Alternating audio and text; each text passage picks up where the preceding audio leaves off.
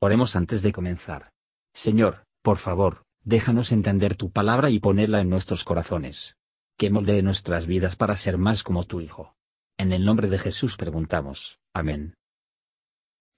Capítulo 25 De veinticinco años era Amasías cuando comenzó a reinar, y veintinueve años reinó en Jerusalén. El nombre de su madre fue Joadán de Jerusalén. Hizo él lo recto en los ojos de Jehová, aunque no de perfecto corazón. Y luego que fue confirmado en el reino, mató a sus siervos que habían muerto al rey su padre. Mas no mató a los hijos de ellos, según lo que está escrito en la ley en el libro de Moisés, donde Jehová mandó diciendo, No morirán los padres por los hijos, ni los hijos por los padres, mas cada uno morirá por su pecado. Junto luego a Masías a Judá, y con arreglo a las familias púsoles tribunos y centuriones por todo Judá y Benjamín, y tomólos por lista de veinte años arriba, y fueron hallados en ellos trescientos mil escogidos para salir a la guerra, que tenían lanza y escudo. Y de Israel tomó a sueldo cien mil hombres valientes por cien talentos de plata. Mas un varón de Dios vino a él diciéndole, Rey, no vaya contigo el ejército de Israel porque Jehová no es con Israel ni con todos los hijos de Efraín. Pero si tú vas, si lo haces, y te esfuerzas para pelear, Dios te hará caer delante de los enemigos, porque en Dios está la fortaleza, o para ayudar, o para derribar. Y Amasías dijo al varón de Dios, ¿Qué pues se hará de cien talentos que he dado al ejército de Israel? Y el varón de Dios respondió, De Jehová es darte mucho más que esto. Entonces Amasías apartó el escuadrón de la gente que había venido a él de Efraín, para que se fuesen a sus casas. Y ellos se enojaron grandemente contra Judá, y volviéronse a sus casas encolerizados.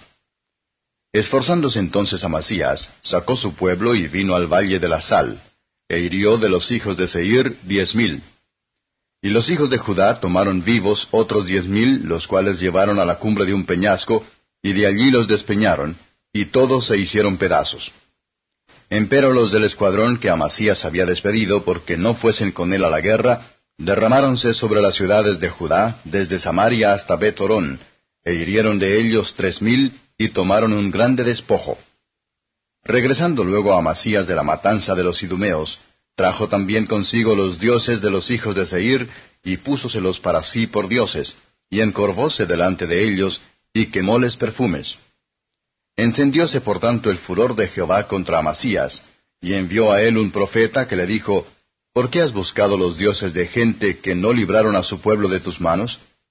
Y hablándole el profeta estas cosas, él le respondió, ¿Ante puesto a ti por consejero del rey? Déjate de eso. ¿Por qué quieres que te maten? Y al cesar, el profeta dijo luego, Yo sé que Dios ha acordado destruirte, porque has hecho esto y no obedeciste a mi consejo. Y Amasías, rey de Judá, habido su consejo, envió a decir a Joás, hijo de Joacás, hijo de Jehú, rey de Israel, Ven y veámonos cara a cara. Entonces Joás, rey de Israel, envió a decir a Amasías, rey de Judá, El cardo que estaba en el Líbano envió al cedro que estaba en el Líbano, diciendo, Da tu hija a mi hijo por mujer. Y he aquí que las bestias fieras que estaban en el Líbano pasaron y hollaron el cardo.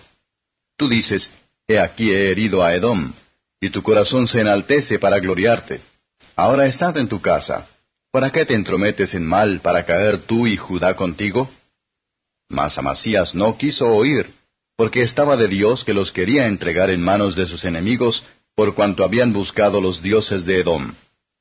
Subió pues Joás, rey de Israel, y viéronse cara a cara él y Amasías, rey de Judá, en Bet-Semes, la cual es de Judá.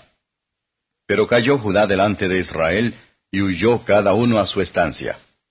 Y Joás, rey de Israel, prendió en Betsemes a Amasías, rey de Judá, hijo de Joás, hijo de Joacás, y llevólo a Jerusalén, y derribó el muro de Jerusalén desde la puerta de Efraín hasta la puerta del ángulo, cuatrocientos codos. Asimismo tomó todo el oro y plata y todos los vasos que se hallaron en la casa de Dios en casa de Obededom, y los tesoros de la casa del rey, y los hijos de los príncipes, y volvióse a Samaria. Y vivió Amasías, hijo de Joás, rey de Judá, quince años después de la muerte de Joás, hijo de Joacás, rey de Israel. Lo demás de los hechos de Amasías, primeros y postreros, ¿no está escrito en el libro de los reyes de Judá y de Israel? Desde aquel tiempo que Amasías se apartó de Jehová, maquinaron contra él conjuración en Jerusalén, y habiendo él huido a Laquis, enviaron tras él a Laquis y allá lo mataron. Y trajéronlo en caballos y sepultáronlo con sus padres en la ciudad de Judá. Comentario de Matthew Henry II Crónicas capítulo 25, versos 1 a 13. Amasías había ningún enemigo de la religión, pero amigo fresco e indiferente. Muchos hacen lo que es bueno, pero no con un corazón perfecto. La temeridad hace que el trabajo para el arrepentimiento. Pero la obediencia de Amasías al mandamiento de Dios era su honor. Una firme creencia de toda la suficiencia de Dios para nosotros llevar a cabo en nuestro deber, y para compensar todas las pérdidas y daños era sostener a su servicio. Hará que su yugo es muy fácil, y su carga será muy ligero.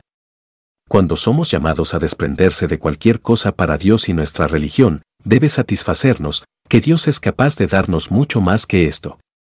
Pecadores convencidos, que no tienen una fe verdadera, siempre se oponen a la obediencia abnegada. Son como Amasías, dicen, pero ¿qué debemos hacer para los cien talentos? ¿Qué vamos a hacer si al mantener el santo día de reposo nos perdemos tantos buenos clientes? ¿Qué vamos a hacer sin esta ganancia? ¿Qué vamos a hacer si perdemos la amistad del mundo? Muchos tratan de acallar sus conciencias por la pretensión de que las prácticas prohibidas son necesarios. La respuesta es, como en este caso, el Señor puede darte mucho más que esto. Él hace que, aun en este mundo, por todo lo que se le da para su bien, versos 14 a 16. Para adorar a los dioses de los que Amasías había conquistado, que no pudo ayudar a sus propios fieles, fue el mayor absurdo. Si los hombres no consideran como todas esas cosas son para ayudar a ellos, a los que se ven cada vez que se abandonan a Dios, no serían tales enemigos de sí mismos. El reproche que Dios envió a un profeta era demasiado solo para ser respondida a sí mismos. El reproche que Dios envió a un profeta era demasiado solo para ser respondida, pero se le ordenó no decir una palabra más. El pecador seguro se alegra de haber silenciado sus viprubes y monitores, sino lo que sale de ella.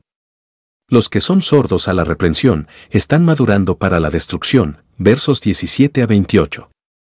Nunca fue un orgulloso príncipe más profundamente mortificado que Amasías por Joás, rey de Israel. La soberbia del hombre le abate, Proverbios 29 verso 23. Va antes de su destrucción, y con razón lo lleva adelante. El que se enaltece será humillado. El que sale apresuradamente en pleito, no sabrá lo que debe hacer en el extremo del mismo, cuando su vecino le ha puesto a la vergüenza, Proverbios 25 verso 8. ¿Y qué vamos cuando nos ofrecemos para establecer nuestra propia justicia o presumir de justificarnos ante el Altísimo Dios, sino cardos despreciables, que se imaginan a sí mismos cedros majestuosos? Y no son distintas tentaciones. No es toda corrupción, una bestia salvaje del desierto, que pisotear el fanfarrón desventurado, pisar sus pretensiones arrogantes al polvo. La soberbia del hombre le abate, su ruina puede ser fechada de su giro de parte del Señor. Gracias por escuchar y si te gustó esto, suscríbete y considera darle me gusta a mi página de Facebook y únete a mi grupo Jesús Answers Prayer.